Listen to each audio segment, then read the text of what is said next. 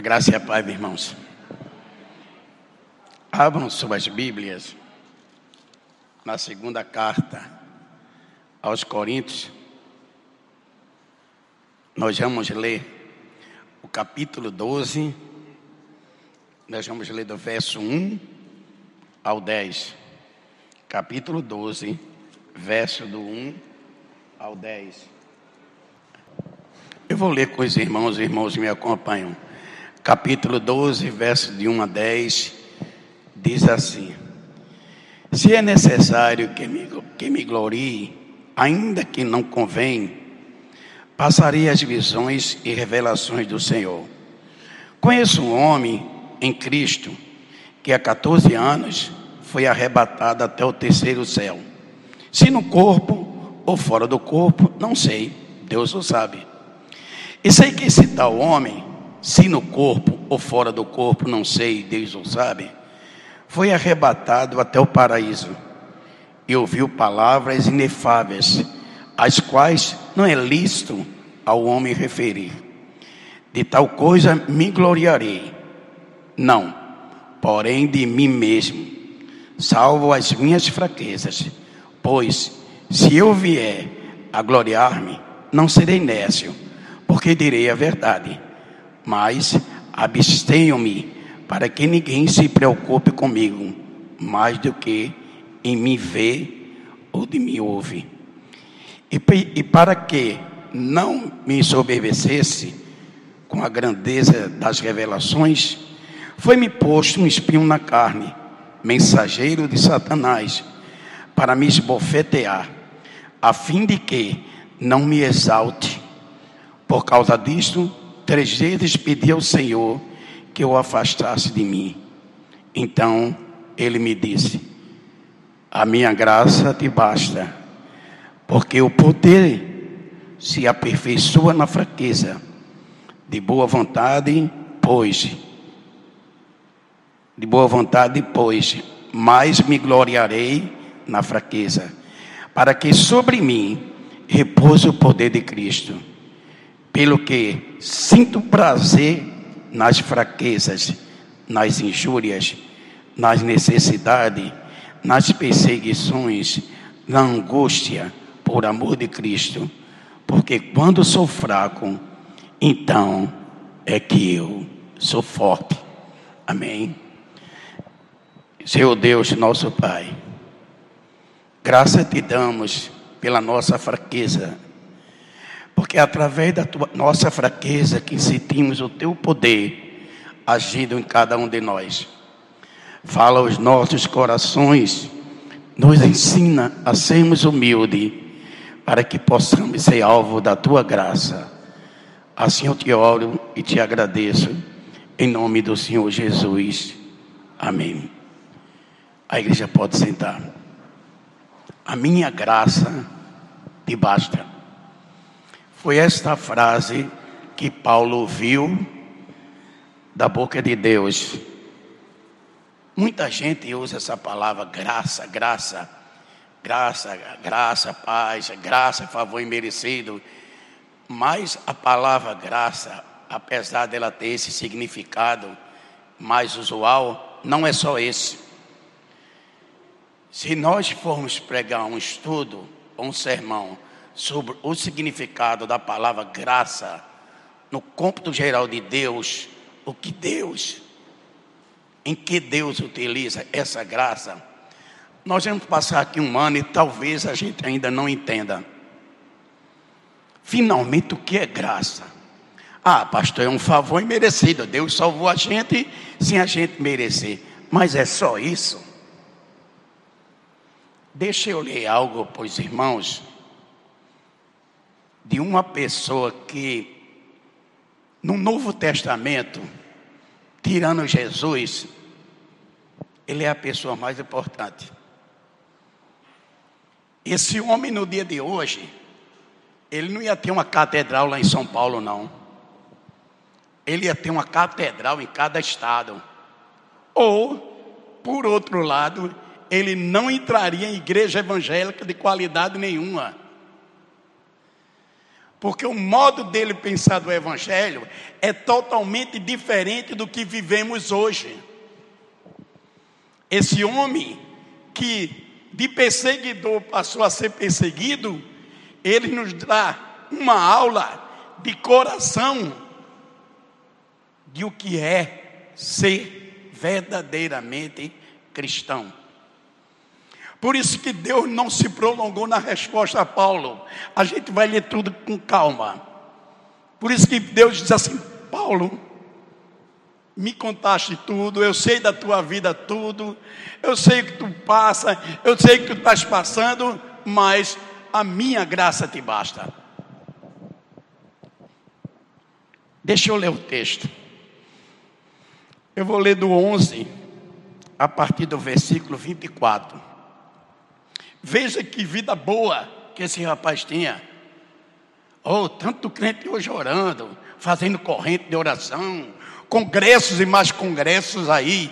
Dinheiro volumoso são gastos em congressos, em eventos, e muitas almas indo para o inferno porque as igrejas não estão esquecendo de missões, estão esquecendo de evangelismo, mas de dois em dois meses se faz um evento. As perfumadas, só falta dizer as fedorentas também. As perfumadas, as não sei o que, encontro dos homens, encontro dos jovens, encontro disso, aquilo outro, e ninguém faz um encontro de encontrar pecadores. Onde é que está o cristianismo que foi ensinado por Paulo? Onde é que está o cristianismo que foi ensinado por Jesus Cristo?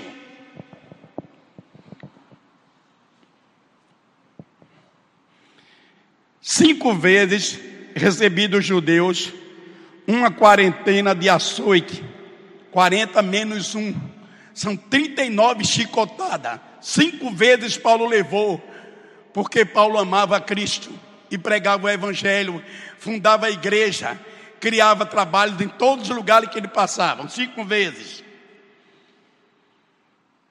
Fui três vezes fustigado com várias, uma vez apedrejado,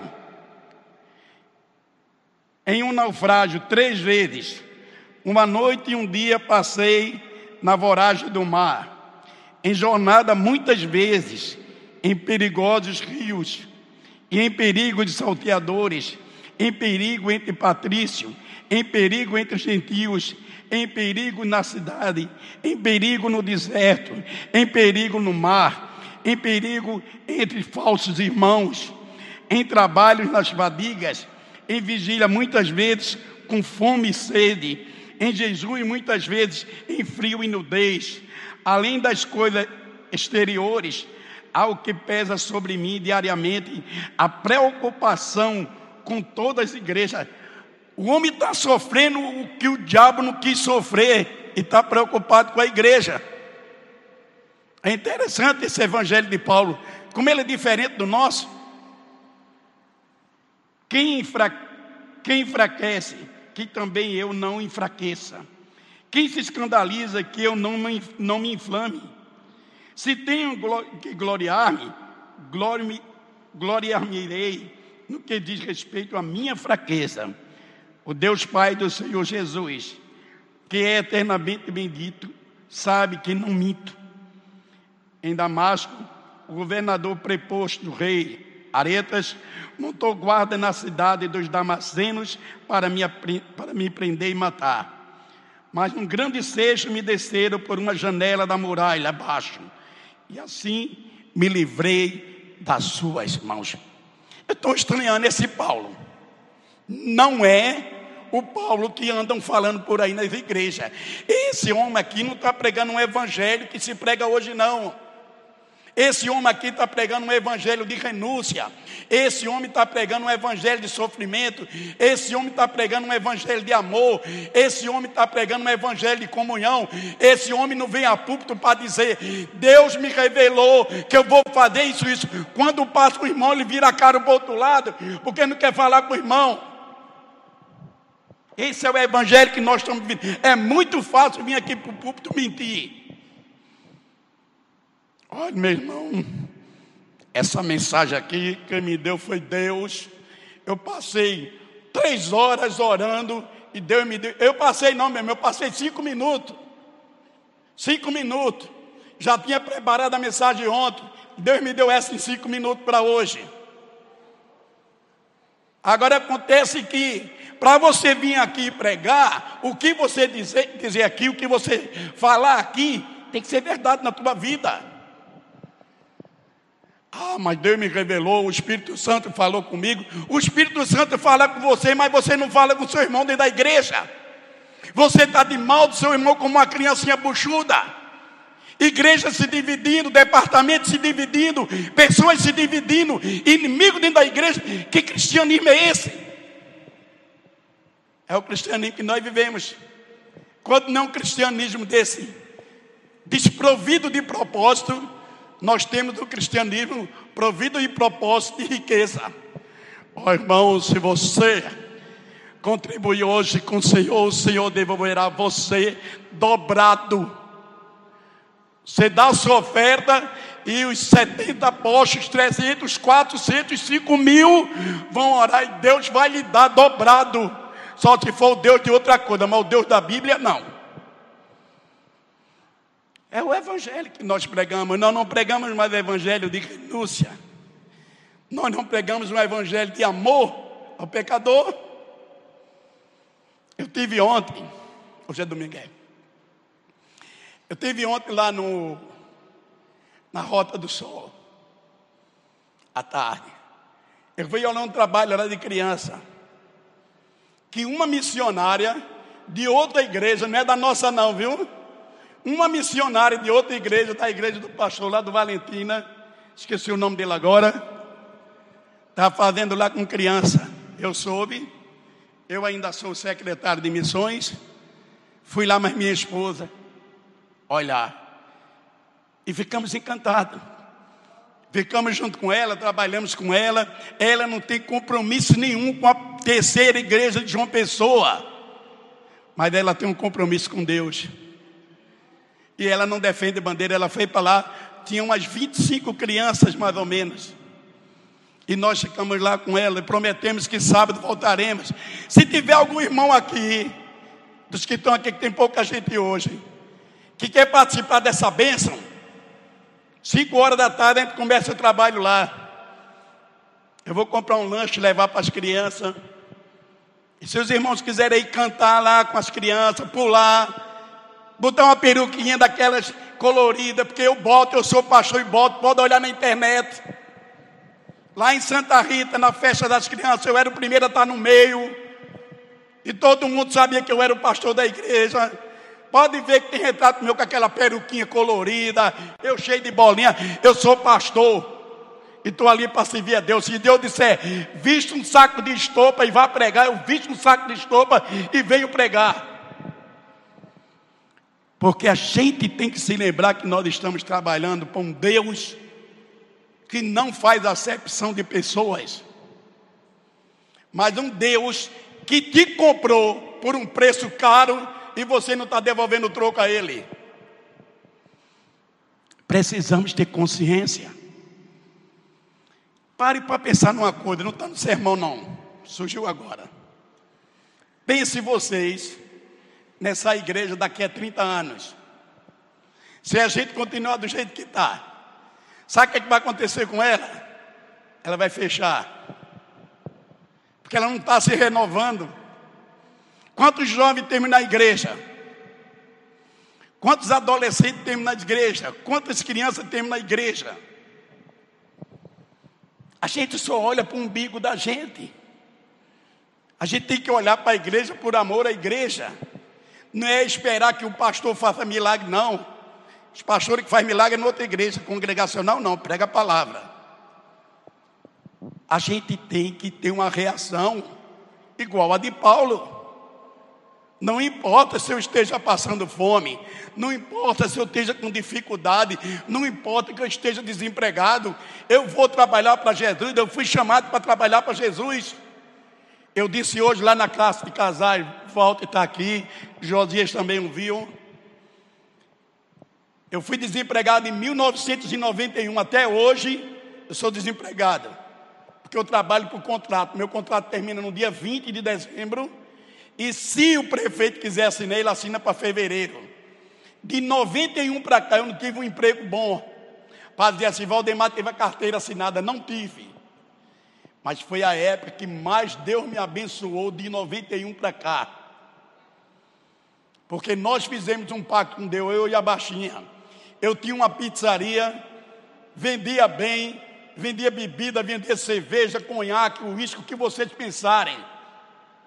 E em 1994 eu e a baixinha rompemos com tudinho, dizendo, a gente vai acabar com tudinho aqui, a gente vai voltar para a igreja. Vamos deixar de vender bebida.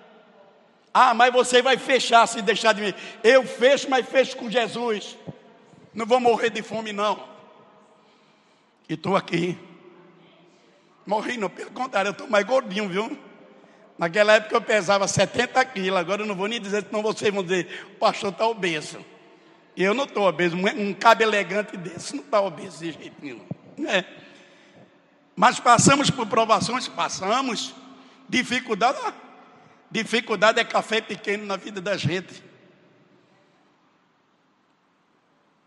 A gente passou por tantas provações, irmãos, que no dia que eu inventar de contar aqui a vocês, eu ia essa baixinha subir aqui para contar o que a gente passou desde que a gente entregou a vida da gente a Jesus, vocês vão dizer para mim: e por que, que você ainda é crente? Aí eu vou responder: porque eu amo Jesus. Só por isso. Porque Paulo nos ensina isso. Paulo só faltou ser crucificado. Até saber que ele ia morrer, a morte dele estava próxima, ele já sabia. Agora, o que temos para aprender com Paulo, nesses dez versículos que nós acabamos de ler? O que temos que aprender? Primeiro, que eu admiro em Paulo e que falta em mim e falta em nós é humildade. É o que eu admiro nesse homem. O homem falava no mínimo quatro idiomas. O homem aprendeu com o maior professor daquela época. O homem fazia parte da maior seita de religiões que tinha no judaísmo, a mais forte. O homem era rico, tinha o título de cidadão romano, que não era todo pé de chulé que podia ter, não. Paulo tinha tudo que você imaginar, ele tinha tudo. E tem uma frase dele que eu acho muito bonita. Pena que a gente não pode traduzir ele ao pé da letra, porque senão a gente é caçado do mandato de pastor. Quando ele diz aqui: Tudo que eu tenho, eu considerei como esterco. A palavra é mais pesada, mas dá para os irmãos entender. Eu considerei como esterco por amor a Jesus e sigo para o alvo que me é reservado. Paulo renunciou a tudo por amor a Jesus. Que evangelho estranho. Não dá para entender como é que esse homem está na Bíblia, porque botaram 13 cartas dele na Bíblia. O evangelho que ele prega não bate com o da gente, é diferente. Eu quero um evangelho que me dê uma casa na praia. Eu quero um evangelho que me dê um carro. Eu quero um evangelho que me dê uma esposa bonita dos olhos azuis, 1,80m, galega, linda e rica. Eu quero tudo. Deus tem a obrigação de me dar. Eu nunca pedi isso a Deus, não, mas Deus me deu uma baixinha, bonita, charmosa, que está comigo há 44 anos. Eu nunca pedi nada a Ele, mas Ele me deu esse presente. Mas é o que vivemos hoje. Eu não vou citar o nome por questão de ética. É porque pastor eu me disse uma vez, cuidado com o que você diz, que o negócio é transmitido pela internet. E às vezes a gente tem que ter cuidado mesmo para não ser processado. Mas eu estava no meu carro, eu ia para dar aula. Eu sempre ouvi um programa que eu não vou dizer também qual é o programa evangélico. Liguei, era por essa época. E o pastor disse assim: Irmãos, Cadê pastor? Ah, mas falta aqui, ele pode transmitir para pastor Eudes. É uma ideia boa. Irmãos, no meio de dezembro, ninguém aqui vai dar dízimo. Ninguém. Vocês vão dar o trízimo. Eu me assustei, trízimo? Eu nunca vi isso na Bíblia. Trízimo. 10% para Jesus, 10% para o Espírito Santo e 10% para Deus. E a oferta tem que ser dobrada, porque nunca a oferta pode ser menor do que o dízimo. Foi isso que eu vi. E é isso que o pessoal gosta de ouvir. Eu disse aqui na escola dominical que me admira muito os irmãos da Igreja Universal, que eu admiro muito os testemunhos de Jeová, que eu admiro muito os mormons, porque Deus colocou eles no mundo para ensinar a gente a trabalhar. Você nunca parou para pensar nisso, né?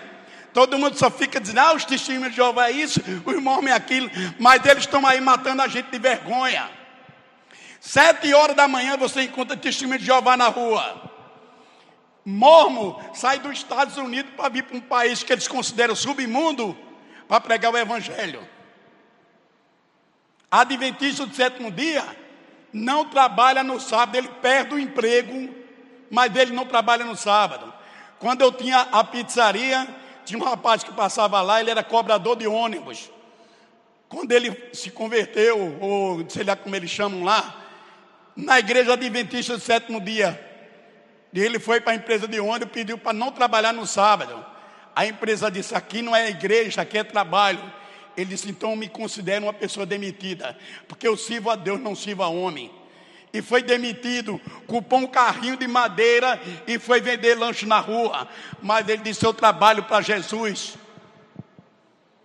São esses exemplos de outras religiões que a gente também precisa tomar para a gente. Nós vivemos um evangelho hoje de banco, mas não é banco do Brasil, caixa econômica, não é banco de igreja. Veja a humildade de Paulo. Paulo estava sendo perseguido, humilhado, apareceu na cidade uns falsos apóstolos, que Paulo chamou de super apóstolos, para menosprezar, pessoas que se diziam mais poderosos do que Paulo, porque veio de família abaixada e que conhecia tudo do cristianismo. Era uma perseguição a Paulo enorme pelo judeu. Paulo começa a falar do ministério dele, como quem diz: Eu tenho no meu corpo as marcas de Cristo, e vocês? Não porque nós trouxemos cartas dos nossos líderes religiosos para ser apresentado, Paulo disse: A minha carta sou eu. Conheça a minha história, que é a minha carta. Paulo foi humilhado de tudo, ao ponto de mexer com o brilho dele. Ele disse: Agora eu vou ter que desabafar. Eu vou ter que dizer alguma coisa de mim. E ele começa a dizer: Olha, eu estou dizendo isso, mas não é por orgulho. Não quero que vocês me vejam como se eu fosse um super apóstolo. Nada disso. Eu sou um homem igual a vocês. Mas ele começa a dizer um negócio interessante. Verso 1: Em verdade que não convém gloriar-me, mas passarei as visões e revelações do Senhor. Ele começa a dizer uma coisa agora, que isso aqui é verdade, viu irmão? Mas tem muita coisa por aí, é, doente se levantando de cadeira de roda, velhinho que estava com o joelho atrofiado, sair pulando num pé só, tem muita coisa aí pré-fabricada. Veja o que Paulo diz. Conheço um homem, esse é o versículo 2. Conheço um homem em Cristo, que há 14 anos, isso ele está dizendo ao povo de Coríntios, através de carta, e depois ele diz pessoalmente, porque dizem que Paulo só sabia escrever. Mas quando ele chegava, o discurso dele era outro. Depois ele vinha à cidade. Paulo escreveu no mínimo três cartas para a cidade de Coríntios. É comprovado na Bíblia. Se você ler a primeira carta de Coríntios, vai ver que ele escreveu no mínimo três. Deus só quis preservar duas para a gente, está suficiente. E ele diz: Conheço um homem em Cristo que há 14 anos, se no corpo, não sei, se fora do corpo, não sei, Deus o sabe, foi arrebatado até o terceiro céu. Terceiro céu é a morada de Deus. É o paraíso. Vamos continuar a ler? E sei que o tal homem, se no corpo, se fora do corpo, não sei, Deus o sabe, foi arrebatado ao paraíso e ouviu palavras inefáveis que ao homem não é lícito falar. De alguém assim, me gloriarei. Eu, mas de mim mesmo não me gloriarei, senão nas minhas fraquezas. Paulo está falando dele mesmo, mas ele não quer citar que foi ele que foi arrebatado. Ele não quer citar, ele desconhece o homem. Claro, ele se conhece. O sexto, porque se quiser gloriar-me, não serei nécio, porque direi a verdade. Mas deixo isto, para que ninguém cuide de mim mais do que em mim vê ou de mim ouve. Paulo disse: Olha, eu conheço um homem que foi até o terceiro céu. Agora procura na Bíblia quem foi até o terceiro céu e voltou, né? Quem foi e voltou. Para você sentir a importância desse homem para Deus, como ele era importante para Deus, e ele ouviu coisas da boca de Deus que não pôde revelar, ele não teve permissão de revelar. Esse homem foi arrebatado até o terceiro céu. Não importa se ele foi com Enoque, com carne e osso, se foi só em espírito, como João foi lá em Apocalipse. O importante é que ele foi arrebatado até o terceiro céu morada de Deus. Para você sentir a importância de Paulo para o próprio Deus. Como Deus amava aquele homem. Como Deus tratava aquele homem de maneira especial. Pastor, então ele era um cara muito abençoado. Era. Era um cara alcançado pela graça de Deus. Era. Então ele vivia muito bem. O que é que você pensa em viver bem? Aí é que está a resposta. O que é que é viver bem? Viver bem é viver no luxo, é sentar na cadeira da, da igreja com ar-condicionado, é ter uma boa iluminação. É isso? Não, Paulo não tinha isso. Paulo nem igreja tinha. Paulo fundava a igreja, algumas ele tinha que sair correndo, ou morria. Como nós mudamos? Há mais ou menos, acho que dá uns 15 anos, eu tinha ido para um avanço missionário pela Juvep, eu era bacharel ainda, estava estudando, e eu ouvi uma música, acordei com uma música tocando no carro, no ônibus, eu pedi uma cópia e, como fita hoje em dia, não tem como, eu não tenho como passar para DVD, para CD, eu perdi essa fita. Mas era uma música que me tocou muito, desde aquele dia. A letra era mais ou menos assim, eu não lembro de tudo, mas é assim. Quando eu me lembro da igrejinha lá da roça, sinto alegria e muita paz no coração. Relembro os irmãos que muitas lutas enfrentavam, mas não parava de falar em comunhão. Na igrejinha eu senti muita alegria, nas noites frias de vigília e adoração. Ergui as mãos e o fogo santo ali caía. Deus preenchia o seu altar com a sua unção. Eram seis bancos de madeira envelhecida tinha culto todo dia, com louvor e adoração. Na região não existia energia, mas Jesus era a alegria daquele povo do sertão. Eu sinto saudade desse evangelho. Eu sinto saudade dos avanços missionários que eu participava. Eu sinto saudade dos projetos que eu participava. Eu sinto saudade de ver uma igreja que prega o Evangelho. Uma vez perguntaram a Oswald Smith, quando ele assumiu uma igreja: Pastor, o senhor só sabe pregar sobre missões? E ele disse: Enquanto a igreja não aprendeu o que é missões, eu vou pregar sobre missões. Talvez alguém aqui na plateia esteja dizendo a mesma coisa o pastor Valdemar só sabe pregar sobre missões. Aí eu respondo o que o Oswaldo Henrique respondeu. Quando a igreja, a igreja que eu faço parte, a igreja que eu sou membro, não sou pastor, sou membro, tiver amor por missões, eu deixo de pregar sobre missões. Porque para mim, a igreja não tem outra finalidade no mundo senão fazer missões. Continuando. Paulo não se glorificou. Paulo não disse: Olha, eu fui, falei com Deus pessoalmente. Deus encheu minha bola, disse que eu era bom, que eu era aquilo, que eu era outro. Aí Paulo acorda. Ou desce da visão, se ele foi arrebatado, ou se foi corpo, ele volta ao estado que era antes. Aí no segundo estágio dessa mensagem, nós vemos a ação de Deus na vida de Paulo. Paulo começa a falar, sei de um homem, ele começa a dar um testemunho dele mesmo, para tapar a boca daqueles que se achavam mais crentes do que ele. Aí Deus agora age na vida de Paulo. O versículo 7, vamos dividir em duas partes. Primeiro, o sofrimento de Paulo. Paulo sofreu, pastor. Um homem tão abençoado, um homem que foi ao terceiro céu, sofreu. Mas tem igreja por aí que tem até um lema: pare de sofrer. E Paulo, Paulo devia sofra por Cristo.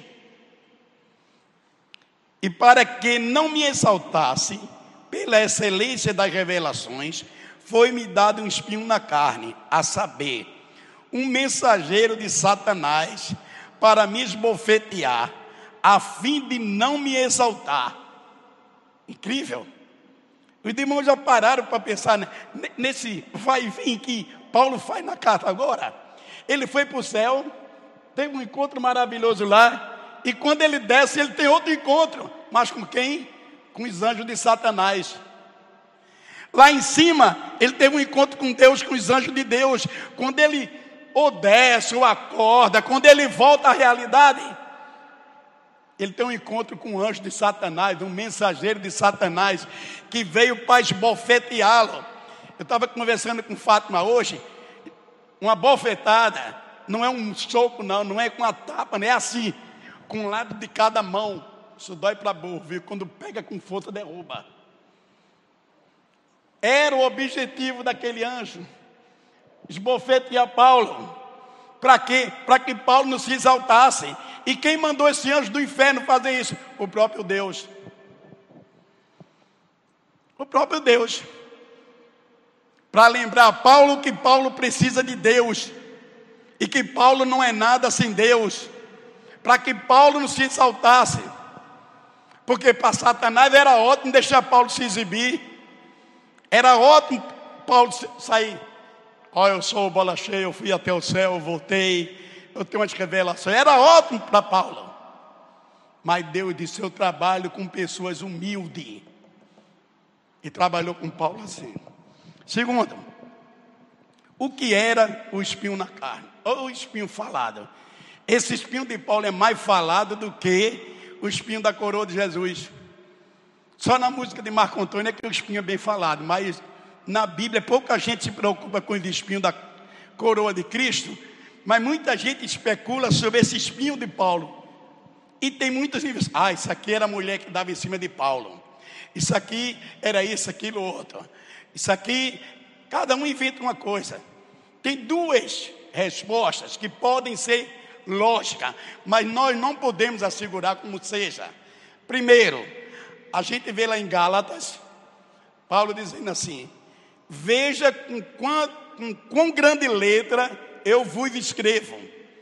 A carta escrita por Paulo. Paulo não escrevia carta, dificilmente. Ele tinha uma pessoa para escrever, ele ditava. Era comum ele escrever as conclusões. Mas essa ele disse que escreveu e escreveu com grande letra. Isso significava que ele não estava enxergando bem. Aí alguém disse que o espinho na carne de Paulo era essa possível deficiência visual que ele teve quando teve um encontro a caminho de Damasco com Cristo quando ele caiu no chão. A Bíblia não fala nada disso, é só dedução. E a segunda, que essa aí é mais lógica, nós encontramos lá em Gálatas 4, 13 a 14, que diz assim: E vós sabeis que primeiro vos anunciei o Evangelho, estando em fraqueza de carne, e não rejeitaste, nem desprezaste isto, que era uma tentação na minha carne, antes me recebesse como um anjo de Deus, como Jesus Cristo mesmo. Paulo está descrevendo aos Gálatas que ele foi pregar aos Gálatas doente e dá a entender que ele estava se referindo ao espinho da carne. A gente pode conjecturar, mas afirmar não. A única coisa que eu posso afirmar aqui é que Paulo sofreu muito e não podia nem se exaltar. Jesus Cristo estava ensinando a ele a ser um homem fraco. Jesus Cristo ensina a gente a ser fraco. Jesus Cristo quer que nós dependemos exclusivamente dele. Ah, eu estou doente, eu vou procurar um especialista. Você já orou primeiro? Não, então ore. Porque se você precisar um especialista, Deus vai lhe levar no especialista certo. Porque não é pecado procurar médico. Deus usa os médicos também. Ah, eu vou fazer isso, você já orou? Não, eu sou dependente de Deus. Tem que orar. É por isso que eu não concordo. A gente vê muitos pastores gostam de dizer isso. Crente que muito ora. Como é que é, irmão? Não, eu queria ouvir os irmãos todos. Quem crente que muito ora? Ninguém sabe. Crente que muito ora. Pelo amor de Deus, pastor eu vive repetindo isso aqui direto, a igreja não decorou ainda. Crente que muito ora, muito poder. É ou não é? Bota o joelho no chão. Bota a cara no chão, a ver se você não sobe com autoridade. É o único exército que ganha batalha ajoelhada. Crente que pouco ora, agora, agora os irmãos vão responder. Crente que pouco ora e crente que não ora vai ter que se converter, porque ele não é crente. É por isso que eu discordo desse, dessa trindade poética. Crente que muito ora, muito poder, crente que pouco ora, pouco poder, crente que não ora, nenhum poder. Não existe. Todo crente ora. Porque o Espírito Santo que habita em nós, ele nos incita a orar. Então, crente que não ora precisa, meu irmão, se converter. Paulo orava. Paulo sofria. Esse espinho na carne magoava Paulo. Mas Paulo era um homem de oração. Ele tinha fé. Se ele orasse, Deus abençoava ele. Eu estou olhando para aquele relógio, eu não estou vendo o ponteiro sair do lugar. Eu estou me alegrando, viu? Eu não quero nem olhar. Daqui de baixo eu não quero nem olhar. Eu estou olhando para aquele ali. O relógio bom para pregador. Então, Paulo tomou uma decisão que qualquer um de nós tomaria quando está passando por dificuldade. Paulo resolveu orar. Paulo orou três vezes pelo espinho na carne. Mas, meu irmão, Paulo está falando isso há 14 anos atrás.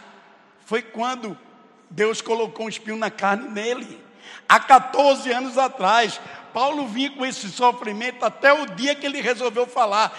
Ele não deu em momento nenhum testemunho sobre esse sofrimento, é o primeiro. Aí ele diz que orou. Orou a primeira vez, Deus nem ouviu. A gente vezes ora uma vez, quer que Deus responda logo, né? É o WhatsApp. Deus, vou clicar uma mensagem. Senhor, Estou lhe enviando essa mensagem.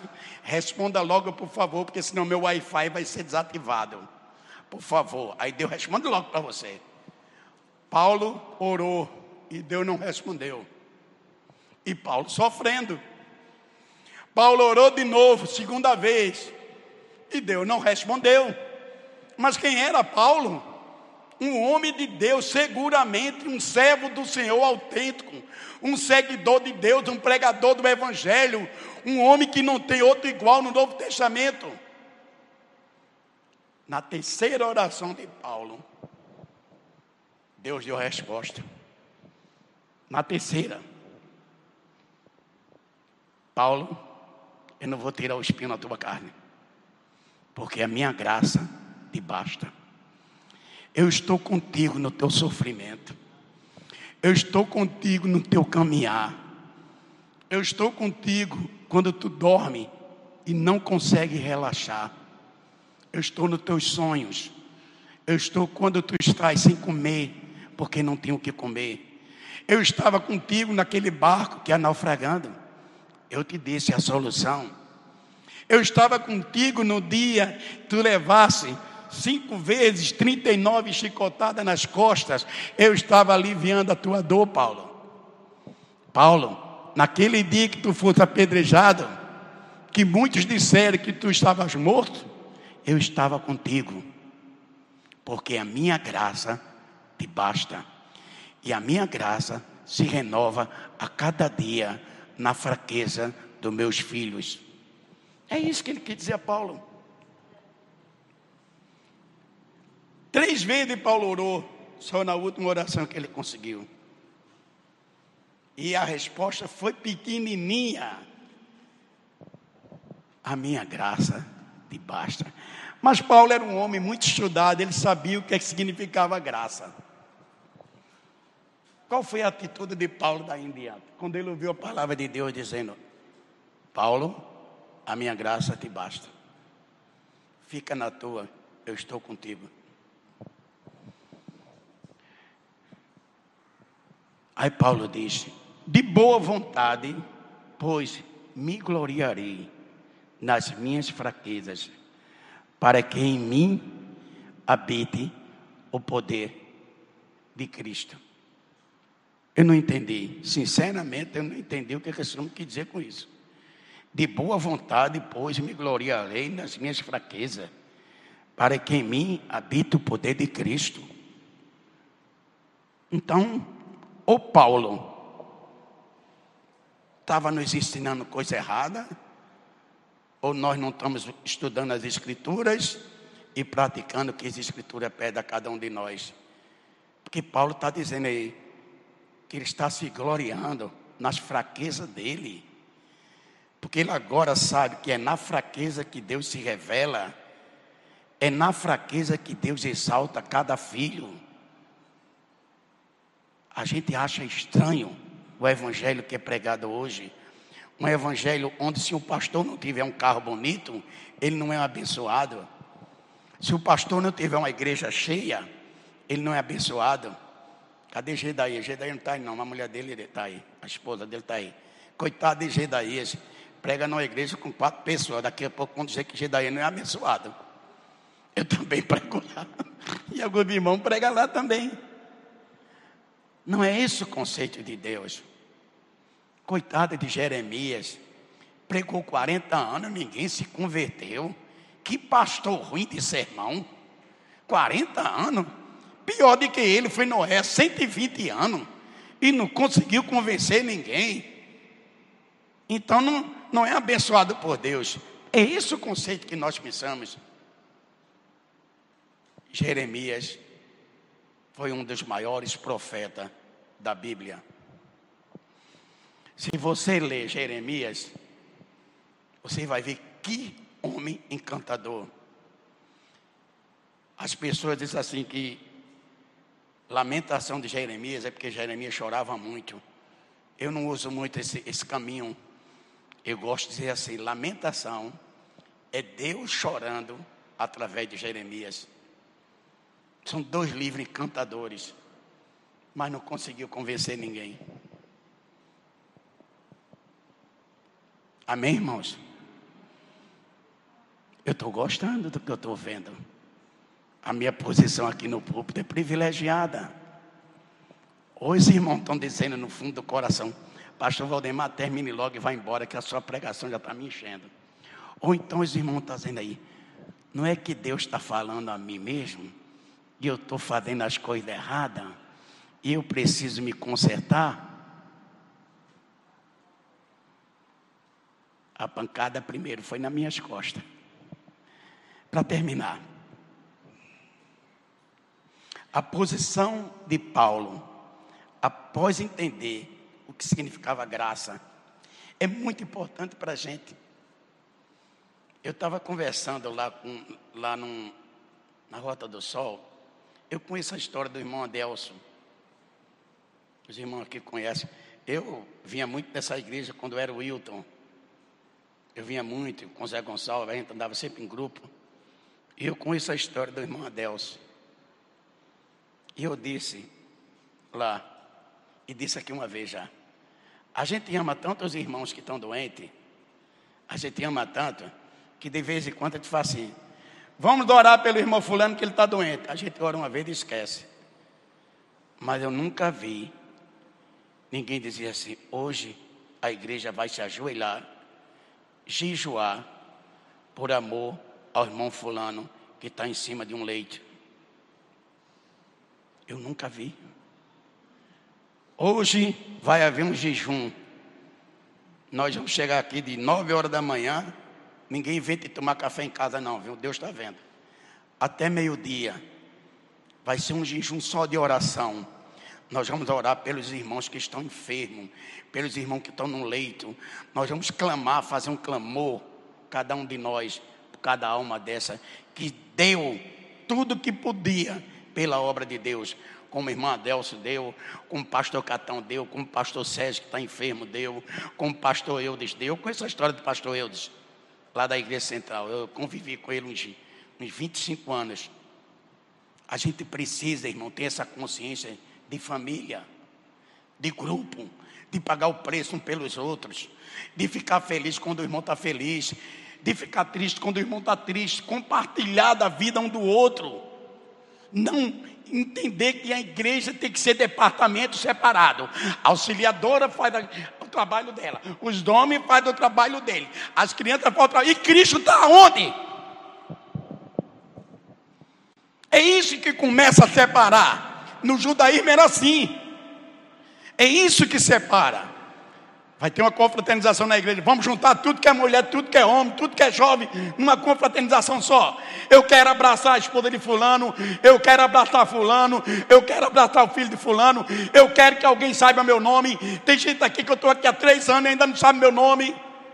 Eu quero ter o prazer de olhar nos seus olhos e lhe dizer: Meu irmão, Jesus te ama. Feliz Natal, feliz Ano Novo, e que a graça do Senhor esteja derramada em ti.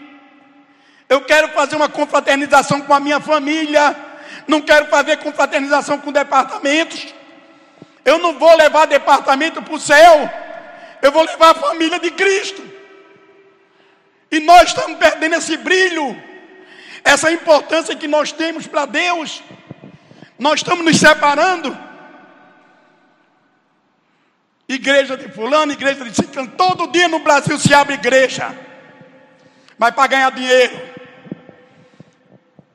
Para pregar o evangelho, não, mas para ganhar dinheiro, abre igreja todo dia. Basta alugar uma birosca, comprar um paletó, botar uma Bíblia embaixo do braço, uma gravata, dizer que é pastor, começar a rodar piruleta dentro da igreja, pular, dar passo de religião afro, daqui a pouco a igreja está cheia. Agora diga, meu amigo, você tem que renunciar aos prazeres da carne. Você tem que renunciar tudo que vai de encontro à palavra de Deus não entro mais naquela igreja. Ô pastor chato, só quer que a gente renuncie. Filipenses 4,12.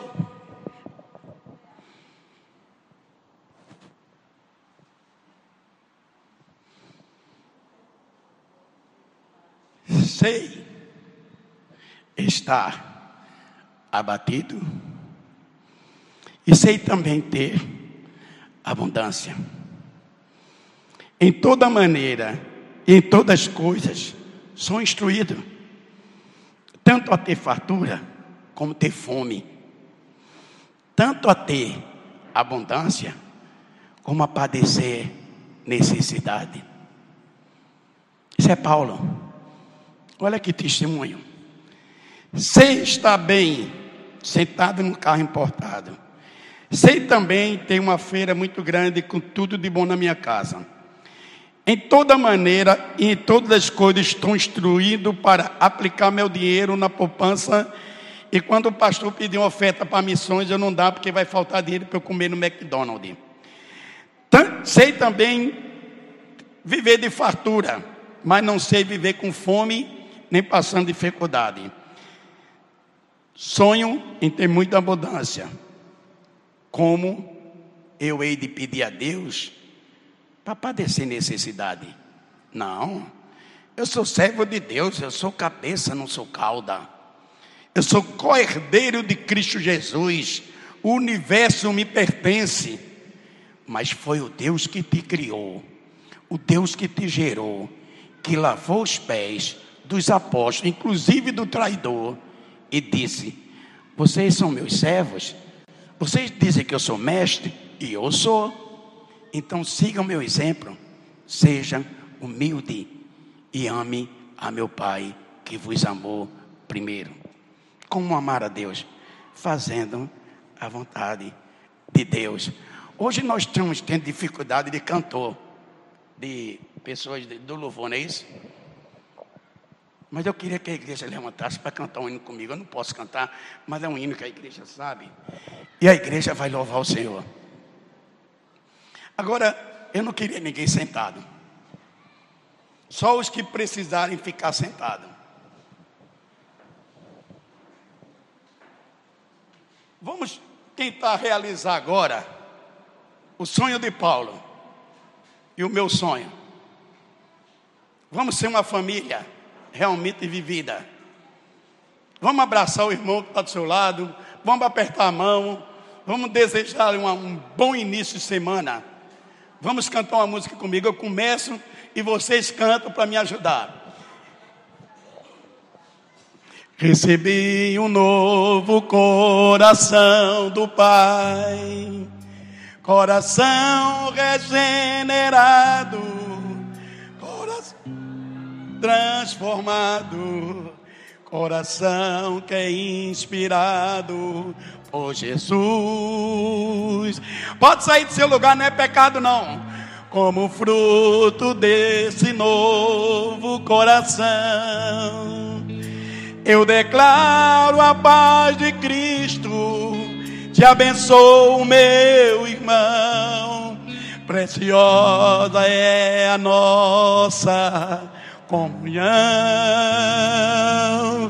Somos pouco, assim bem ajustado, totalmente ligado, unidos, vivendo em amor, uma família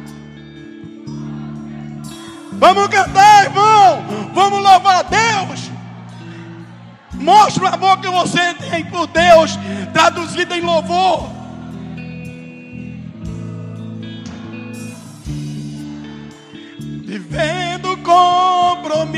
Do grande amor de Cristo, eu preciso de ti, querido irmão, preciso és para mim, querido irmão.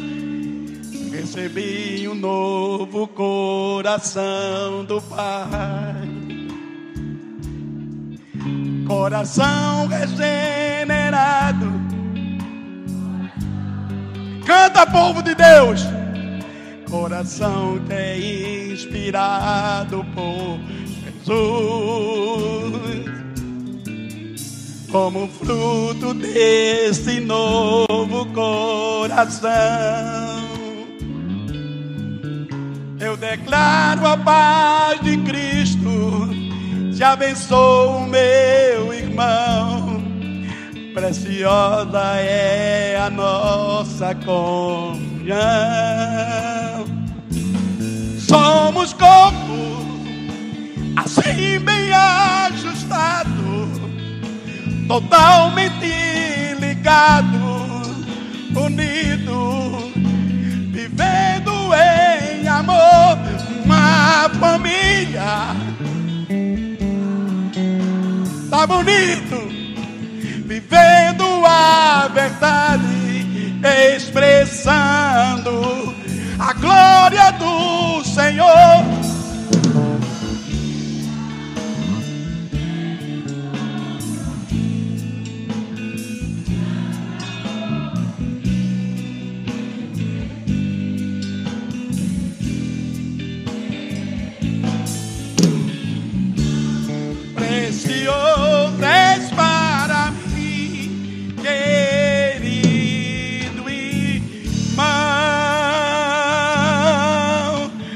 a Deus. Vamos orar e eu vou passar a palavra para o pastor Walter. Pode bater palma para Jesus, não é pecado não. Louve a Deus, glorificado seja o nome do Senhor Jesus. Honra e glória seja dada ao nosso Salvador. Pai amado, em nome do Senhor Jesus, te agradecemos por tua palavra, te agradecemos pela tua presença, te agradecemos por nós estarmos aqui e sermos os privilegiados em te servir. Coloca em nossos corações, Senhor, o desejo ardente de pregar a tua palavra. E que a morte de Cristo não seja resumida a uma simples morte na cruz, mas que seja a entrada da salvação para o pecador que almeja encontrar o caminho. Assim nós te oramos agradecido. Em nome do Senhor Jesus. Amém.